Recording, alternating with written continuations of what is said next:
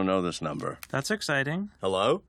Animation Hotline is a voicemail for lonely artists. The cancellation of so many festivals this year has stopped happy, spontaneous discussions. I wanted to hear and share news from those animation creators, giving them the opportunity to leave a message without any pressure.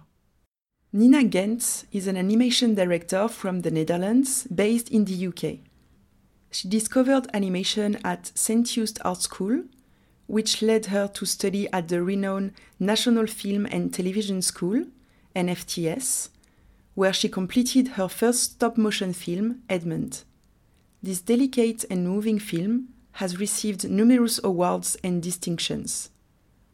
Since graduating, she has been working freelance on various projects through the production company Blink Ink. We also discovered her talent as a singer in Chintis Lundgren's short film Manivald. I've been missing her ingenuous voice and wanted some news from her.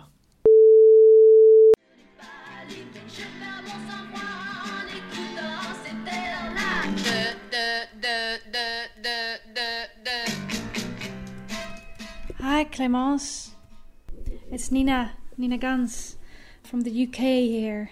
Well, I'm actually I am actually Dutch, but I live in the UK now for uh, eight years or something. Yeah, I just played you a song, one of my favorites, and I, I wanted to know what it was about. But it, I think it's something with a telephone because it says t t t t, and I think that's the ring.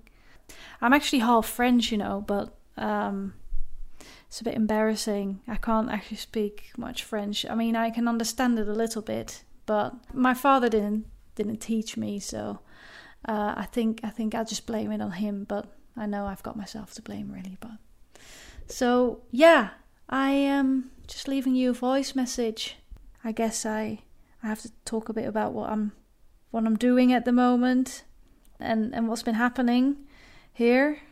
I'm doing lots of sea swimming actually because I live in Brighton now and um, my husband he's uh, a bit of a sea swimmer and he he bought me uh, neoprene gloves and neoprene hat for for Christmas. So I got the hint and basically went out with him and it's bloody really cold. But you do feel like a water queen when you come out. You like you feel like invincible.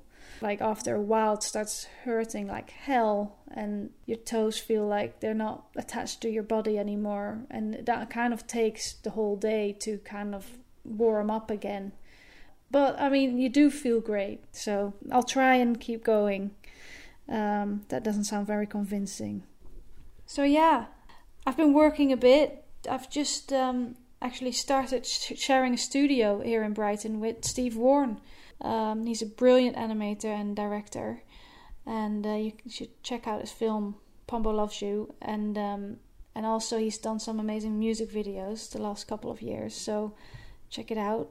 And I took on this uh, little project during lockdown uh, that I could do all by myself. It's a Dutch title sequence for a kid series, and I I just came up with the idea of doing it all on a multiplane and like all with found stuff. So all these characters are made of like twigs and uh, acorns, but also toast, for instance, bread, and spaghetti. That got really messy and moldy, but it, it was quite fun for a bit. And um, I actually used hagelslag. I don't know if for hair. I don't know if anyone knows hagelslag. That's basically what Dutch kids um, get on their bread. It's uh, it's like chocolate sprinkles it's quite fun. Now I'm just eating it all because I can only buy like a bulk bag here in, in England. So I'm just I'm just like a Dutch little kid with hagelslag on her bread all the time in her porridge. Any anything I can put it on, I put it on. So yeah, and I, and I used mealworms as well, which was a new thing to use live animals for animation. So I had to buy that and I had to feed them rocket to keep them alive. I didn't harm them uh, I, I gave them to a friend of mine afterwards who actually, I guess he did harm them because he gave them to his chameleon. Sorry. Now I say it out loud, it doesn't seem so cool. Should have put them in my compost probably. then I just as I delivered that, someone um, from my production company that I work for, Blink Ink, uh, called me, and I know that when uh, someone calls me from Blink Ink, I, I, usually end up pitching for a commercial uh, that I don't want to do, and then I.